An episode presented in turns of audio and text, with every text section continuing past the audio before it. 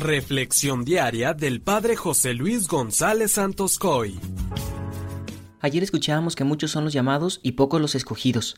Hoy vamos a comprobar que todo llamado de Dios produce felicidad en el corazón del hombre, pero al hombre le toca responder ese llamado de Dios para que esa felicidad sea verdadera.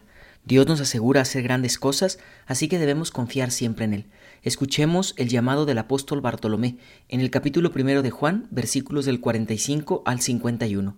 En aquel tiempo Felipe se encontró con Natanael y le dijo, Hemos encontrado a aquel de quien escribió Moisés en la ley y también los profetas. Es Jesús de Nazaret, el hijo de José. Natanael replicó, ¿acaso puede salir de Nazaret algo bueno? Felipe le contestó, Ven y lo verás. Cuando Jesús vio que Natanael se acercaba, dijo, Este es un verdadero israelita en el que no hay doblez. Natanael le preguntó, ¿De dónde me conoces? Jesús le respondió, Antes de que Felipe te llamara, te vi cuando estabas debajo de la higuera. Respondió Natanael, Maestro, tú eres el Hijo de Dios, tú eres el Rey de Israel. Jesús le contestó, Tú crees porque te he dicho que te vi debajo de la higuera, mayores cosas has de ver. Después añadió, Yo les aseguro que verán el cielo abierto y a los ángeles de Dios subir y bajar sobre el Hijo del Hombre. Palabra del Señor.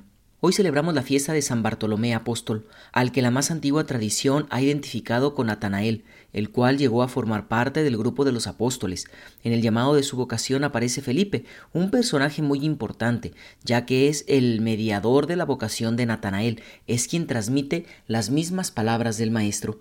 Aquí viene algo muy importante, es de vital importancia ser portadores de la palabra de Cristo. Jesús subraya el papel de Felipe en el llamado de Natanael, antes que Felipe te llamara. Qué hermosa misión, hacer llegar el llamamiento en nombre de Cristo.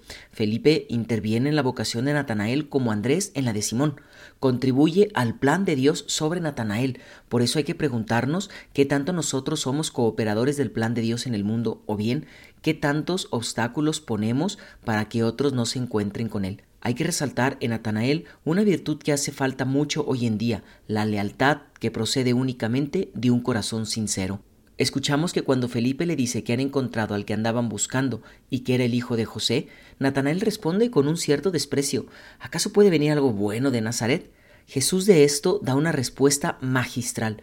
He aquí un verdadero israelita en el que no hay doblez. La lealtad ayudará a Natanael a realizar el nuevo ideal al que es llamado. Es un verdadero israelita, pero será también un verdadero apóstol. La estima que Jesús tiene por cada uno de nosotros está en la raíz de la vocación. Cuando Cristo llama a alguien es que lo juzga capaz de corresponder, detecta las cualidades que harán posible una vida generosa en su servicio. La vocación es prueba del aprecio especial del Maestro.